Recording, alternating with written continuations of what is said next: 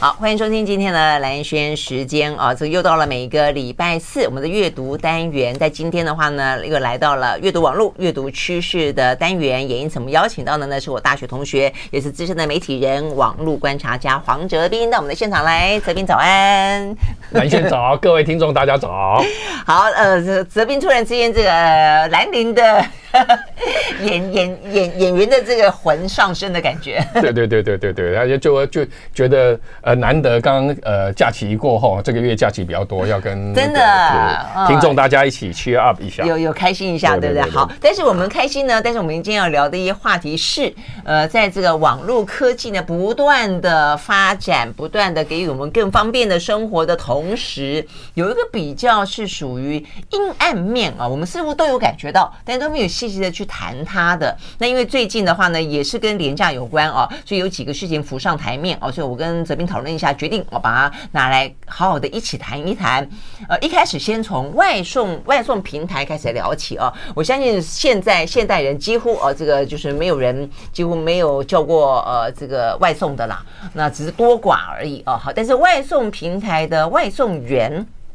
现在成为一个非常，呃，算是一个非常怎么讲呢？一个很我觉得蛮特别的一个行业哦，就是说他们非常的普遍。然后的话呢，很多年轻人，很多不想要有一个长期的呃压力的时候，他可能就觉得，哎，那我来，我来哦，就是像以前开计程车一样，我来做个呃外送员好了哦。但是这些外送员本身却充却是一直以来没有人去注意到他们的劳工权益啊，就是他们可能不断的被呃剥夺了他们的一些呃福利啦、待遇啦哦，但是因为他们并不是一个正式的员工啊，也因此，而且在这个比较新兴的行业当中，没有被我们保障规范住，所以就变成说他们的处境比较变成说大家不太知道，而且呢，大家讨论都比较是属于站在消费端或者在呃科技产业端去讨论这个有关于外送的事情，而没有站在呃劳工的这个角度去看待它哦。所以，我们今天要聊聊，一开始聊聊，后来我们接下来会聊一些好莱坞的罢工啦。呃，这个呃媒体啊，这个受到的啊这些的影响，其实都是我们要聊到的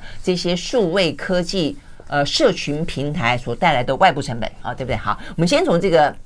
Uber Eat 跟 Foodpanda，他们在中秋前后是不是又做了一些呃很欺负劳工的事情？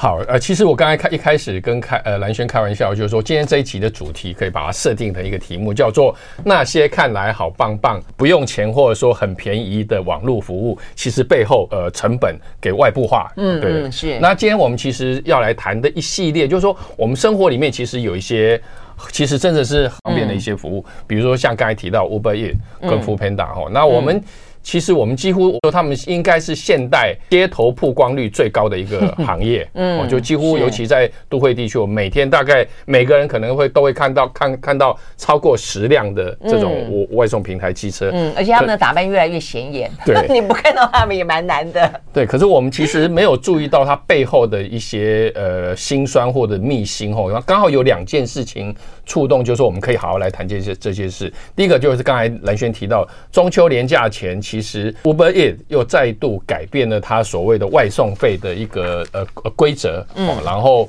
啊，包括就是说你有一些外送员，他为了为会会想要多赚赚一点钱，呃，他会一次接两个单，然后。当他一次接两个单的时候，以前可能呃每一单的基本费大概二十块到二十四块左右，那他等于是说跑一次可能就会有四呃四十几块了嘛。结果 Uber Eats 他去调整他的这种计费方式，当你一次接两单的时候，有可能第二单只剩下两块钱或者七块钱。嗯嗯，而且他是片面的宣布，就是说我就更更改，也没有跟你商量就这样宣布了就是了。嗯、对，那第二件事情其实两块钱跑一趟，两块钱油钱都不够，好不好？对。所以说，其实刚好另外一个呃触动我们讲可以刚好谈这个话题的一个切入点，是因为最近刚好有一个台大城乡所的学生，嗯呃呃硕士生哦，他叫蔡婉云哦，然后他呃自己他他他的硕士论文就是以这个外送平台的成员为为主题，而且他自己还跑去呃 Foodpanda 去应征外送员，他跑了一阵子外送，一边跑一边赚，可能是呃呃呃呃赚那个学费哈，赚零用钱。另外一方面，呃，透过这个机会，他去访问了很多跟他一样的外送员。嗯嗯，这有点现代人类学的 人类学的角度，对不对？对对对。你要讲，我想起来，以前不是也有好几个，就是说什么呃，去酒店上班啦，哎，去酒店上班啦，还有去哪里去潜伏着，就是卧底啊，卧底的，我的卧底日子有，我记得以前美国有一本书，他去 Amazon 卧底。对对对对对，那揭发了一些呢，这个秋季血汗工人的故事。对对，然后呃，刚好他最近他现在又把他的硕士论文改写了，把重新改写，可能写的比较像书的体例。然后呃，最近有出版叫做《超级外送员》。嗯，那里面其实有揭露了几件事情，是我们可能以前没有注意到的。比如说，第一个说，台湾现在一共已经有多少的外送员？你们大家知道吗？不知道，十五万人。已经有十万，这些人他是不受所谓的劳基法保，基本上不受劳基法保障。比如，比如说劳基法现在基本工资，已经连续调了八年了，现在一个小时两两两百多块。对对对。可是这可是这些人他是不受劳基法保障的。那另外一个部分就是说，大家可能不知道，就是说劳基法有保障最高工时嘛。嗯。然后，可是像去年有一些县市政府，他想要把。包括呃平台外送员的那个规定，就是说你一天不可以连续超送超过十二个小时。嗯哼。结果你你猜呃抗议的人是谁？就是这些外送员。嗯。你等于是说他他都会认为就是说你剥夺了剥夺了我要去赚钱的机会。可是由此也可知，就是说有很多外送员他是一天是送超过十二小时的。嗯嗯。那那这个当然会也会。造成一些疲劳，比如说你在外面跑一天，尤其又是往往又是要骑摩托车赶时间，对啊，对啊。所以它其实我我我我刚才讲就是说，为什么有很多科技产业它是把成本外部化，就是因为它呃，我们感觉上说，哎，送外呃那个呃外送叫点外送很便宜，而且方便很方便。可是大家没有考虑到说，这些人有十五万人他在跟我们一起使用道路。对，在使用道路的过程里面，大少部分，大部分可能是循规蹈矩，循规蹈矩，可是少部分为了的人，为了因为要迎合这个机制。迎合这个演算法，他去抢单，他去抢快，就会造成一些遗憾的事情。嗯嗯，对，就比如说，当我们作为消费者的时候，你去下单的时候，你可能只会在乎说这个外送的外送员多久之内会送得到，然后为什么送来的时候呢，蛋糕歪一边，然后呢，可能本来应该觉得热乎乎的变冷了，哦，这东西怎么样子被偷吃了一口了之类的，那消费者最常拿出来讲的。但是我们可能没有想到过说，为了我们这个单，也因此这个外送员他在外头面临到什么样的一个工作的环境跟条。条件，那包括刚才泽明讲到，可能工时过长，或者他的工作环境，比方说现在先前高温，那时候大家觉得那外送员热个半死，然后还给你戴那个帽子，然后长得像个兔子，还是像什么 之类的啊？就是说，就是一方面帮你做广告就是了，就是说他们其实面临的是一个什么样的局面？那更夸张的是，因为本来啊，这个就我们要讨论这个话题的时候，我就会去看。一些泽斌给我的连接，本来其实 foodpanda 一开始他们是把它当做正式的雇雇，就是有劳资有雇雇佣关系，但后来到了 Uber Eats 进来之后，改为约聘雇，所以所有事情呢就发现，哎，这个好像更划算一点点，就所谓的成本外部化，你不用付他什么健保费，你不用付他的什么什么年呃什么年终奖金之类的，那所以后来就跟进。啊，所以变成所有的外送平台又呈现另外一种呢，像是法外之名，呃这样。这样子的一个状况哦，所以呢，在我们享受啊这个数位的光鲜的时候，到底有多少的内在呃跟衍生出来的社会成本，我们应该去注意的。我们休息了，再回来继续聊。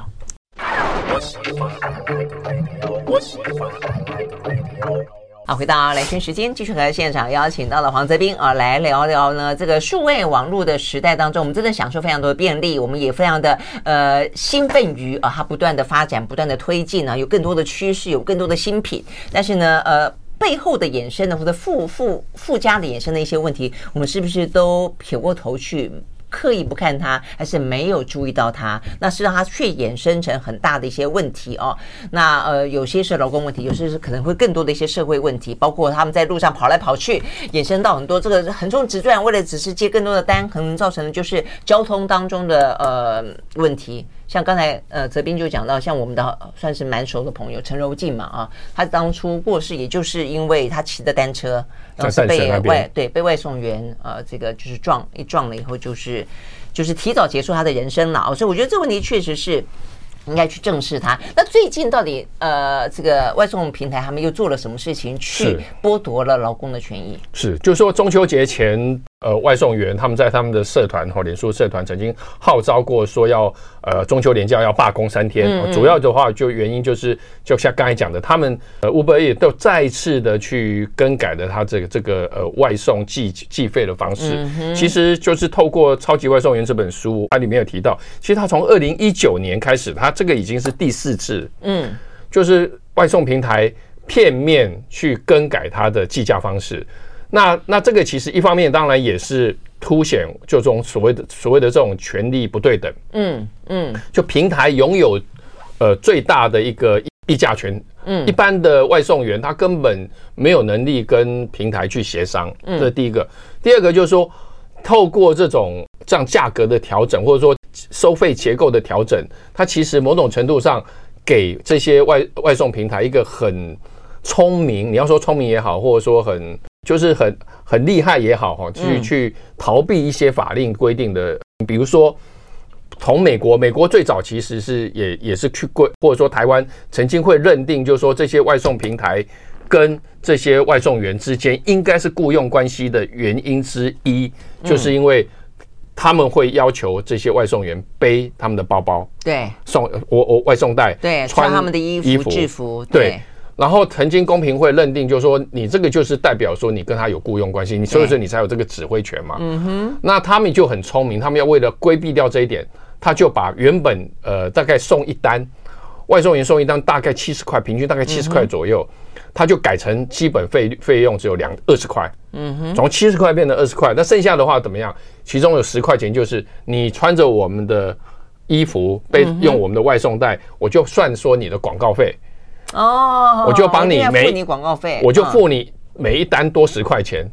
可是外送员有多拿到钱吗？没有啊，他只是从他原本原本的七十块的外送费被砍到二十块之后，他多垫十块钱，嗯，算你的广告费。朝三暮四，朝四暮三的意思。但其实当时其实当时外送员也也有一阵抗议，可抗议之后怎么办？就是我就是。国内就只有这两家，嗯嗯嗯、这两家的呃条件都差不多的时候，你你没错没错。所以这一次这个事情，他们有讲到说，这一次是呃，就是说两个两家几乎同时调降了他们的一些福利待遇，有没有涉及联合行为？对，就是有立委质询要求公平会立案调调查，就是说，就像刚才讲的，以前 Foodpanda 他是把他的外送员视为他他们的员工的，对，可是。Uber 一进来之后，他觉得哎呦这样比较 比较省省对省钱省事，他就完全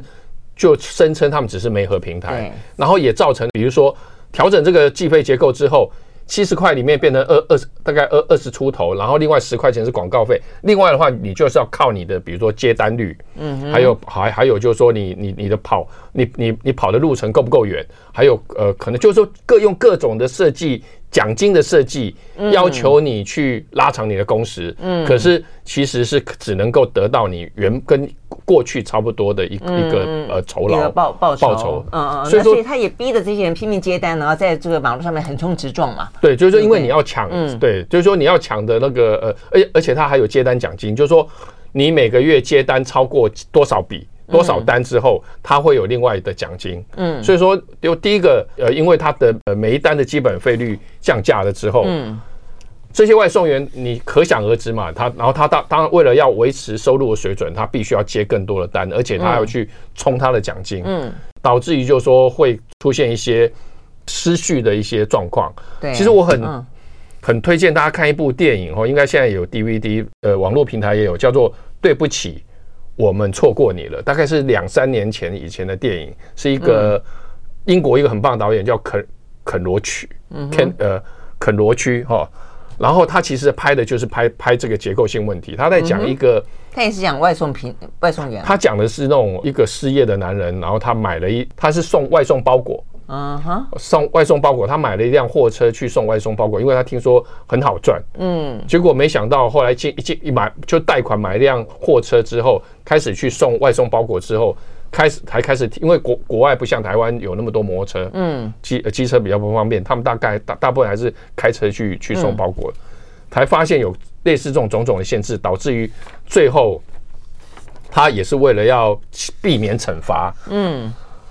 然后就是出了很严重的车祸等等，啊，糟糕，我爆雷了。可是我我要讲的就是，大家其实是可以去看这些结构问题，就是说，很多时候个人的行为是会被这些演算法跟规则去制约的。嗯嗯，而且我觉得这些外送平台，因为他也把大家当做自己是一个呃具有话题性的，你看他们拍拍那么多那些很好玩的广告，所以我觉得他们也会用一些很有趣的一些行销方式。但是这些方式，我觉得它有点点呃，等于是有点点去遮蔽了大家去看待他们是可能惯老板版的一个 真实性，比方他们最近不是有呃说什么在他们的网站上面，你可以让这些外送员留言，说他们为什么要担任外送员，对不对？那这个听起来里面哦，就是大家会有那种呃像是闺蜜一样，就哎看看这些外送员写什么，我觉得里面就有写了一些，比方说它里面讲到说呃有一个就写说我提供外送服务的原因，它上面写我本身学习能力不好，又丑，身体也烂，但是买想要买房，所以就要拼一点，希望大家给一点好评。啊，有一个写说，我因为需要气虚贴补家计，又没有其他更好的收入来源，所以才提供外送服务。但重点在于说，他这样写了以后，就算大家去点赞，说啊，请你给我好评，我给你好评了，他也不会因此多接一点单啊。但他却意外的替这个外送平台增加很多花絮，你不觉得吗？好像消费别人的人生的花絮，我觉得很很不堪。呃，要不然你就是因为这样的写，所以呢，哪些外送员因此有五星级外送员，所以他的单子特别多，那也可以，但都没有，然后所以就看起来就变成说，这些他们所付出来的血汗，甚至是生命啊，但是却造就的真正得利最多的是平台。OK，我们休息了再回来继续聊。所以事实上不只是。我们讲到外送平台，现在很多的科技平台、社群平台、电商平台都成为吸，就是真的是赚最多，然后呢也享有很多的呃光芒。当然他们也付出很多了啊，也有很多的开创性。但是在这些呃发展底下，这些劳工的权益或者中间被影响、被剥夺的所谓的外部成本，呃，是不是我们也都太过轻忽了？我们休息，马上回来。I like 103, I like rain 好，回到兰萱时间，继续和现场邀请到了黄泽斌来啊，阅读网络，阅读趋势啊。那我们今天想要关心的是啊，在这些我们呢呃非常的觉得 exciting 啊，那也非常的期待的这些科技网络的发展底下，我们是不是呢有一些部分我们呢似乎过度轻忽了哦？这个大家的权益以及还我们要付出是整个社会哦要付出的代价哦。所以我觉得是有些事情事实上是可以去补救、可以去正视的啊。那除了我们刚刚讲到外送平台只是一个例子，另外的话像。电商，亚马呃，这个亚马总对亚亚亚马逊，其实现在这些大的外呃超级跨国的科技公司，其实都面临类似的问题啦，都有一些垄断的问题、联合行为的问题，或者说有一些就是说呢，呃，寡断因此阻碍了公平竞争的问题，都是啊，或者牺牲了他们自己的一些劳工权益的问题。那最近呢，亚马逊也有类似的状况。对，最最近有一个亚马逊有一个新闻，我觉得。蛮重要，虽然这跟台湾比较没有关系，就是美国的 FTC，就是联邦贸易委员会，就是类似台湾的公平会，嗯，他们立案哦，也呃也开始控诉哈，他已经正式指控 Amazon 非法垄断和造成不平等的竞争，嗯，那这件事情如果成案的话，对 Amazon 来讲会是一个很大的呃冲击，包括它有一些他们所谓的商业模式操作手法，他可能被迫要要要要呃改变。或甚至他最坏的情况，他甚至有可能被迫拆分，但像当年的微软一样。嗯哼，那那呃，为什么 Amazon 可 Amazon 可能对于台湾的消费者不见得那么呃不见得那么熟悉？可是大大大家可以想象一下，就它其实等于是我们的哦习惯用的虾皮加淘宝加 Momo，应该是差不多是 Momo 加以它的市占率来讲，接近于 Momo 加 PC Home 了，接近接近接近，然后。然后那那可是就是就是说，呃，我举个例子哈，就举个数字，就是根据统计，他们在 Amazon 这家一一家电商平台，在美国的二零二二年的呃市占率是将近四成。然后，大第二名是多少？第二名是沃尔玛，就是曾经是他们的那种大润发加家乐福，对对对，实体的也不过六百分之六趴。那我们大家很熟悉的 Costco，在美国的电商的市占率也不过百分之一点多。嗯，那凭 Apple，Apple 很大吧？大概也是百分之三左右而已。大家就可以知道 Amazon 在美国的电商平台是多么的独大。那我们要讲的就是说，Amazon 其实我之前有写过一篇文章，就在讲 Amazon 它是怎么崛起的。就 Amazon 它其实。是他也曾经亏了很多年，跟 Netflix 一样，嗯，他亏了很多年，可是他大他一开始他也是靠着那种资本市场，嗯。的那种那种那种呃投资，然后不断的亏损，亏刻意亏损，然后吸引大量的消费者，然后等他养养好了消费者之后，他又。巩固了一道护城河，叫做 Amazon Prime，就是有点像是他们的那种那种超级会员一样哦，顶顶尖会员。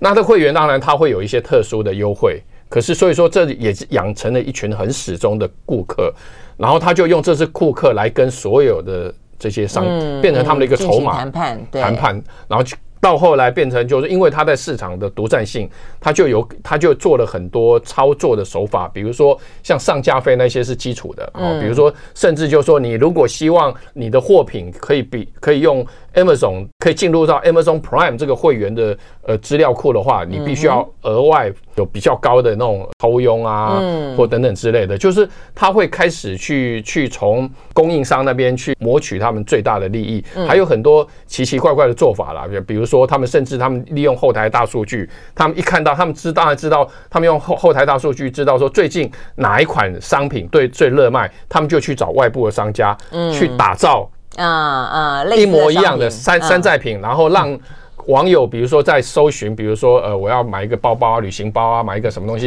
突然跳出 Amazon 自己自制的，对他就是让自己的自家的那个所谓的自有商品。山寨版的自有商品跳到最前面，然后把你的那个商品压到很后面。嗯，那这个其实在国在美国已经引起了很多控告。那现在等于是说，美国的公平会正式提出控诉，呃，指控诉，认为就是说他做着这一些其实是利用市场独占地位、垄断地位在。侵害消费者跟厂商权益，对啊，对，这都是属于那种不公平交易。就你发现，就我们养养养大养肥了这一些呃这些科技科技大公司、科技巨鳄，然后事实上它真的是，当然就我觉得它也确实很厉害，但它也赚饱了吃饱了，但是它却让很多人付出代价，就是而且是一个不公平的游戏规则底下的代价。所以 Amazon 是一个。那另外的话呢，其实我们在讲到属于很广泛的媒体，像是电影业、电视业、呃新闻媒体圈。啊，那包括了 YouTube，最近也是话题非常多。比方说，像美国的好莱坞正在罢工中，为什么要罢工呢？实际上也就跟串流平台崛起有关。串流平台崛起之后呢，拍了一大堆呃这个呃电影啊、影集啊，但是跟过去的电影一集一集拍，因此的这个呃演员也好啦，编剧也好啦。呃，这个整个的制作的团队也好啦，它所溢价的内容其实已经完全不一样了啊。像 Netflix，你你可能包括像什么呃 Disney Plus 哦，就是说你这些影集你可以到处去卖哦。那这个到处去卖的时候，你是不是当初你跟这个演员谈的价格，或者你跟这个编剧谈的价格，可能是一集的成本，一集的价格，但你转卖的时候，他可不可以再再抽一次佣？可不可以再付一次钱？可能不行。那现在这个部分的话，就是很多好莱坞的这些工会，为什么最近啊，可以不断的罢工要争取？那当然更不用说现在 AI 哦，它又可能呃造成了新的可能的剥削。未来如果请到 AI 来，我看他们这个好莱坞的编剧就讲的非常的实，非常明确具体，就他们会怎么样被剥夺呢？以后他们假想他们会呃这个有人啊这个出钱，然后就说要拍一个剧啊，他们肯定就直接用 AI 来生成这个剧的初步的内容。然后呢，请编剧来改写，对不对？好，那所以你你要赚的钱是什么钱？就是改写的钱，而不是真的原本编剧的钱。那像这样子，到底到底就是谁在里面真正得得利？哦，你会看到原本就是这些哦，可能串流平台得利，但是呢，这一些我们看起来哇，都很大牌的，什么编剧啦、导演啦、演员都站到第一线去，他们为什么抗议？就是因为这些这些部分受到了侵害，受到了剥夺嘛，对不对？对啊，其实我们呃今天讲的一串一连串主题，其实都跟议价这件事情有关系。我、嗯、大家可以把这件事情放在心里。从那个呃 Uber Eats 的外送员到刚才讲到的这个美国的编剧协会，包括还有那个所谓的那种电商平台，嗯，电商平 Amazon 这件事情，虽然说大家比较不熟悉，可是大家可以去观察一下，去想象一下，就是说台台湾正在发生的，为什么我们呃同样的商品在两家电商平台，你会发现某一家它呃除了固定的折扣之外，它还会给你退。退所谓的那种折价，他会发所谓的折价券，没错。为什么？就是说，其实你可以注注意到，就是说，其实 Amazon 的事情也正在台湾正在发生，只是说目前还没有任何一家平电商平台到完全的垄断跟独大的一个一个一个场面，可是我觉得这件事情也是真的正在渐渐发生。哎，他的折价意思就是说，他因为他以他的这个会员的优势，所以他逼的来这边上架的商品要吐出钱来，呃，还给消费者。可能不同的商品不同会有不同的方原因，比如说像有一些消特殊的购物节，他就会要求厂商配合折让。嗯，可是有时候是有一些特定平台，因为它背后就像我们刚才讲，它在资本市场有雄厚的财力，所以他宁可。牺牲自己的利润，甚至是亏损，他去补贴消费者。嗯，所以你可以发现，常常我们我自己常因为常常还蛮蛮蛮蛮常在网络购物的，自己会发发现，就是说你如果去同样一样商品，你不去不同平台比价，你会发现某某一个或某两个平台，它会特别去有一些折让。嗯，那这些事情其实某种程度上，老老实说，为什么天下没有那么好的事情？可是某种程度上，其实就是。有点像 Amazon 当初一开始的操作一样。嗯，OK，所以我们要讲的就是说，当每一个我们享受到它的福利，或者我们觉得占到它的便宜，这个背后总是有人吃亏。到最终是谁吃亏？到最后，我想不会是厂商吃亏，不会是平台吃亏。羊毛出在羊身上，可能最终是另外一个消费者吃亏，也不一定，或者终究是我们吃亏。好，我们休息回来呢，再继续聊啊。这个当中还包括了这个新闻媒体哦，也现在。在讨论台湾呢，正在讨论这个所谓的议价法嘛？我们可不可能跟 Google、跟这个脸书，呃，拿一点点钱，说哦，因为你用了我们的相关的新闻报道作为你的 content 呢？那这个事情目前看起来，很多国家都已经正在落实中，台湾的似乎来的非常的慢。马上回来。I like 103, I like radio 好，回到蓝轩时间，继续和现场邀请到了黄泽斌来阅读网络、阅读趋势。我们来看看呢，现在呢，所谓的这些那么多的一些平台，那么多的一些超级的呃这些科技公司，他们到底呢提供了便利，提供了未来，但是呢，在眼前造成了什么样的一些问题啊？真的是呃必须要去正视它的。呃，接下来我们要聊的就是呃，也是提供 content 啊。我们刚刚讲的像好莱坞是以娱乐的 content，那么现在讲的是新闻的 content。那大家应该都已经很感受到了，你几乎。已经很多年轻人是不看媒体本身来获取新闻讯息的，他可能从他的平台里面，不管这个平台是 YouTube 或是呃什么 TikTok，还是 IG，还是这个 Facebook 等等啊，还是其他的一些呢网络上面，总而言之就推来推去。那但是他们的新闻很多呢，要么就直接转，一般有些就是呃改几个字，呃，要不然就是嗯。靠这个呃读者去分享，总而言之，他们就是成为他们最主要的一个新闻来源，或者是说呢，因为平台大，所以有些新闻媒体只好上你这个平台去，然后呢有个什么样的官网粉丝页啊，比方说脸书就很多这个样子，但是他从来不用付钱。好，那所以从澳洲开始，我们节目里面其实刚才聊过很多次哦。从澳洲开始有这个所谓的呃议价法，那目前已经呃逼着呃这个在澳洲的这个大的像 Google 啦、脸书等等，他们被迫哦这个同意了要去分润。那美国也正在做，欧洲呃用这个所谓的著作权的呃零呃零它叫什么零接权啊来也是做。总而言之，用不同的呃法。啊，或者不同的出发点，但是终终究达到了一个必须要付费给新闻媒体的这样的一个目前的状态。在台湾呢，正在讨论中哦，我们也可以说，我们讲了呃，或许有用哦，正在讨论中。但问问题，这个动作非常慢。最新的消息呢，八月份的时候吧，我们政府好像整理了一些法案啊，这个当中有些立法委员要求政府要有进度。当中有一个是我们的同学啦，张廖万坚啊，是我们大学同学，他呢呃就是也确实是呃新闻科系毕业的，他也要求政府必须要正视，而且呢必须要尽快的拿出立法的方向来。但即便这样讲，还是很慢呢、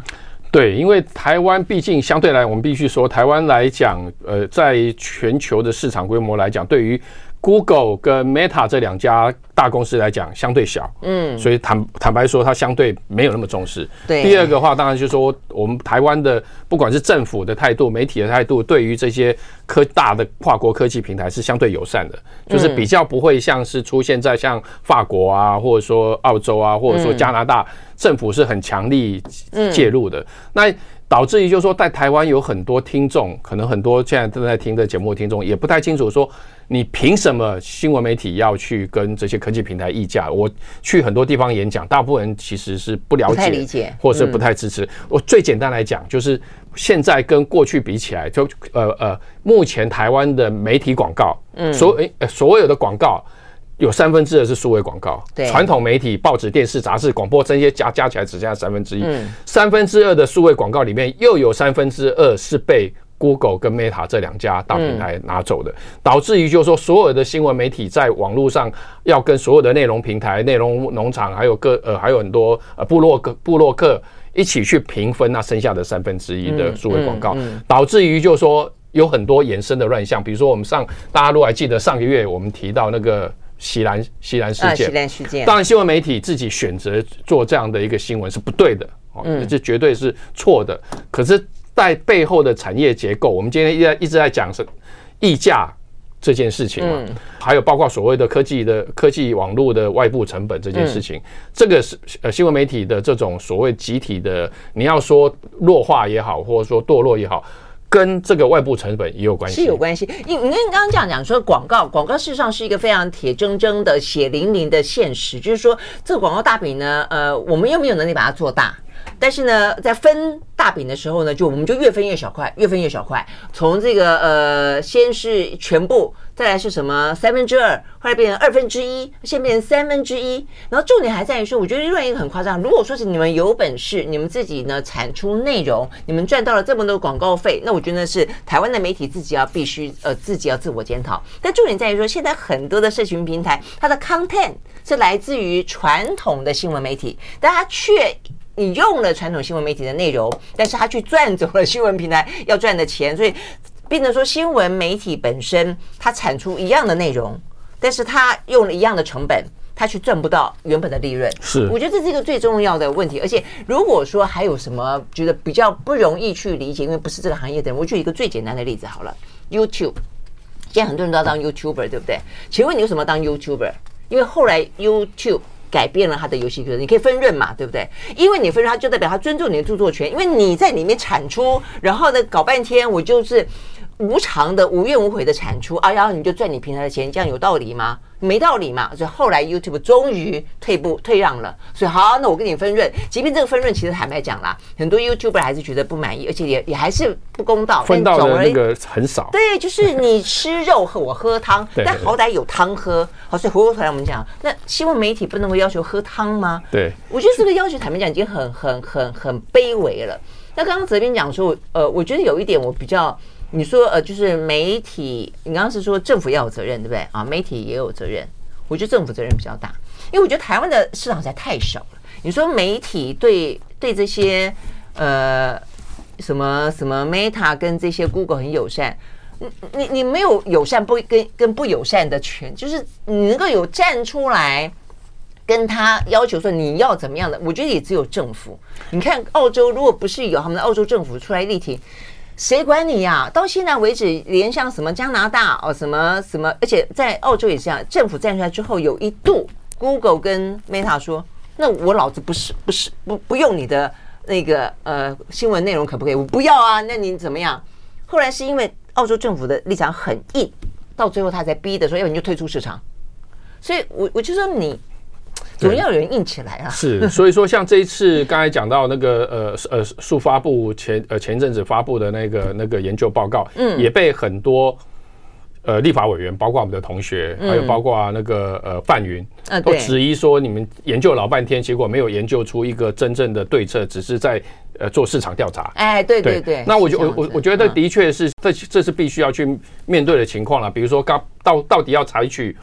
澳洲的这种所谓的强制谈判，那当然澳澳洲模式其实后后来衍生很多很多负面效应。那那这个呃暂且不谈。那另外的话，像法国，它就是用刚才的著作临接临临接权，意思就是说，你 Google 宣称就是说我只有爬你新闻的标题跟一小段摘要在我的 Google 搜寻里面，他认为没有侵犯到著作权，可是。法国他就引用所谓的著作临接权，就是说我你即使是标题跟那那一小段摘要，它其实本身都有著作权的，嗯，所以说要求就是说你你就是应该付费等等之类，就是说这些法律问题的确谈判不是那么容易，嗯，那不过这个的确也值得各位的听众或者说我们社会大众一起来关心，就是说台湾新闻媒体其实我们自己在做媒体这么久了，我们整对于整个产业环境也很很不喜欢，也觉得需要改变，可是。站在比较所谓的产业结构的角度来讲，如果没有从根源的这这些所谓的这种商业的模式的去去改变的话，然后其实还是用现在的方式去去发展，的确，你要说有一个大的一个改善向上的空间，我觉得的确是很难的，变成要靠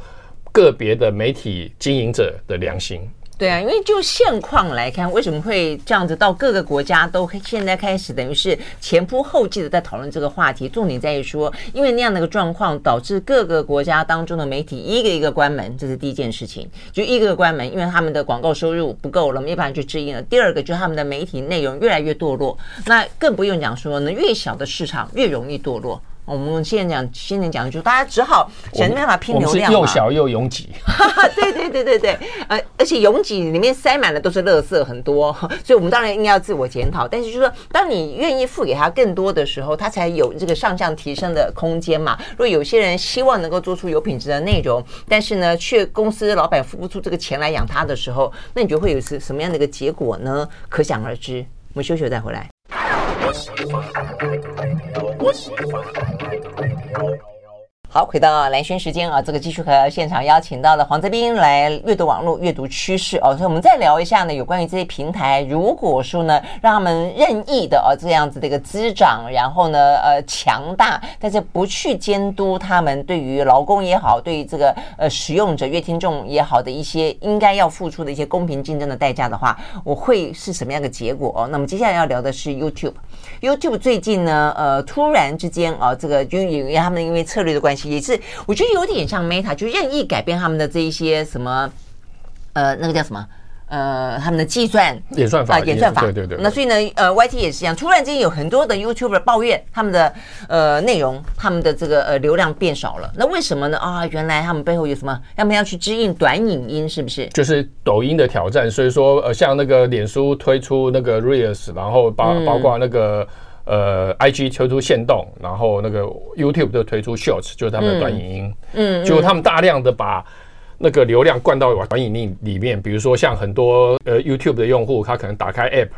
发现首页很多大量的那个短影音，那结果他大很多用户，因为大家时间零碎，他看看看看短影音习惯了，他就觉得，哎，我反正短影音三十秒、一分钟看完就好，就还还比较没有压力，嗯，就越来越少人会愿意去看那种十几分钟的正规的 You YouTube 影片，导致于就是说有很多我们以前认为是那种很红的百万网红，对，结果他们纷纷出来抱怨说流量腰斩。嗯，点阅率剩下，比如掉了四成到六成，所以说甚至有一些很红的 YouTuber，他就干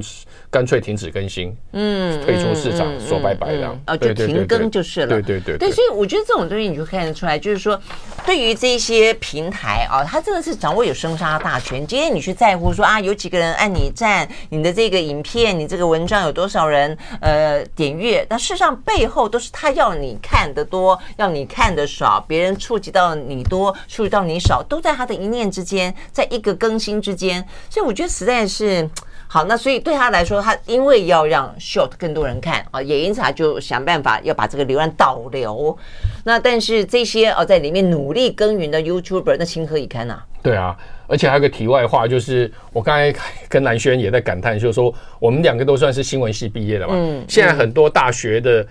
呃新闻系，尤其是私立大学新闻系，他为了要招生，因为招生越大学招生越来越辛苦，有好几家大学的都纷纷把新闻系减班，或者直接把那个新闻系改名叫做改名了吗？改，明年开始要改名叫做影音影像传播兼所谓的社群经营系，就摆明了就是。要培养 YouTuber，嗯嗯，但是社群经营现在就小编，还未必是 YouTuber，对，所以说变变成就是说，你看一个一个科技平台，它其实某种程度上，它已经已经去影响到整个，改变了那么多东西，对对对，连学校里面的生态，你这样讲呢？我上次回辅大研究所这个演讲的时候，我们就会问说，那他们到底现在的呃生态景况怎么样啊？啊，大家觉得很辛苦很无奈啊。那我那你们未来要干嘛啦？有年轻一点的就说。立志要当 YouTuber，还有立志要当小编，你就会觉得说，对，所以我们在讨论这些事情，事实上是至关重要的、啊。对，所以说某种程度上，整个网络，我我们觉得说，我们只是在网络上看一些好笑影片，或或可爱影片，或者有知识的影片，的确是。那可是某种程度上，它在改变的层面是非常的广。就像我们今天回回到今天一一定呃的主题一样，就是它它它是会有一些社会成本的，是就是会不会越来越少人愿意进入新闻行业，越来越少人愿意从事呃记者工作，想要当一个好的媒体人。那这个对于呃未来。有可能会去对于整个民主社会，它会有产生一些外溢的效应。当然啊，尤其我们在讲到说媒体，媒体本身对于政府、对于整个的社会，实际上它有相当程度的监督或者一些什么使命感。但是未来到底有没有这样的空间，还需不需要，还值不值得？我们今天讨论会不会到最后大家觉得我们在讲废话？哈，对不对？等等。那我们不是不是就是在讲废话？没有开玩笑，开玩笑。对啊，还是就是两两个呃，这个新闻系的同学，两个人正在这个呃白头宫女话当年之类的。其实我们是非常有有有理想、有 有抱负的 对对中年人，中年人对对对对。总而言之，是真的很有心要讨论这些话题，真的是希望就提醒啊，这个等就是不管从政府、从平台，而且它影响到包括整个的呃竞争对象，包括劳工哦的权益，包括哦这个。媒体的角色等等了哦，所以呢，事实上是另外一个大家比较少去关注到的可能的负面或阴暗面，但它实际上正在发生中。好，非常谢谢黄德斌，谢谢谢谢蓝轩，谢谢各位听众，拜拜。